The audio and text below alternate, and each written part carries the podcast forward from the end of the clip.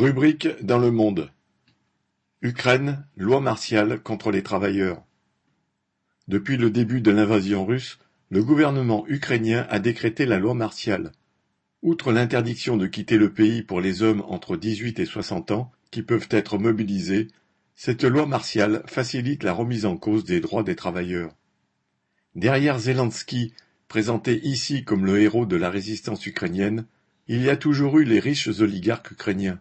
Des gens comme Oleg Kolomoïski, propriétaire de la chaîne de télévision qui a fait élire Zelensky, ou Rina Akhmetov, l'homme le plus riche du pays, qui contrôle les principales entreprises de la sidérurgie ou de l'énergie en Ukraine.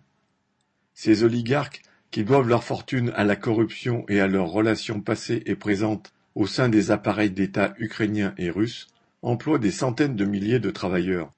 Piller les ressources du pays Plonger la population ukrainienne dans la misère, la poussant à l'émigration, ne leur suffisait pas. Depuis des années, les patrons ukrainiens exigent du gouvernement qu'il modifie les lois pour enlever dans le Code du travail, qui date de 1971 à l'époque soviétique, ce qui pouvait encore protéger les travailleurs.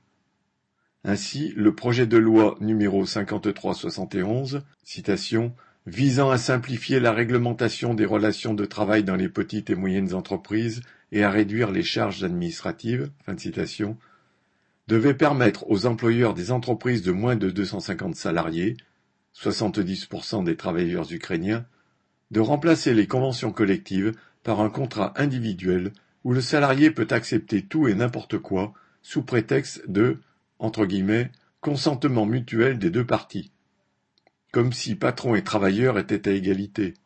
Ce projet de loi, largement rédigé par l'ancien président géorgien et pro-américain Saakashvili, installé en Ukraine, avait suscité des réactions des travailleurs et avait été abandonné en 2021. La proclamation de la loi martiale, qui interdit les grèves et les manifestations, et la perte de plus de 5 millions d'emplois du fait de la guerre, des destructions d'usines, des frontières fermées, ont permis aux députés de remettre cette loi sur le tapis. Au nom de l'Union nationale, une majorité de députés l'a votée en première lecture. Au-delà de cette loi destinée à survivre à la guerre, la dictature de fait qui règne en Ukraine et la loi martiale permettent aux patrons, pour la durée de la guerre, d'imposer ce qu'ils veulent avec le soutien du pouvoir. Ainsi, la durée hebdomadaire de travail peut passer de quarante à soixante heures. Une entreprise peut, à sa discrétion, licencier n'importe quel salarié avec un préavis de dix jours et suspendre sans salaire tous les contrats de travail. Ainsi, des millions de salariés ne sont plus payés.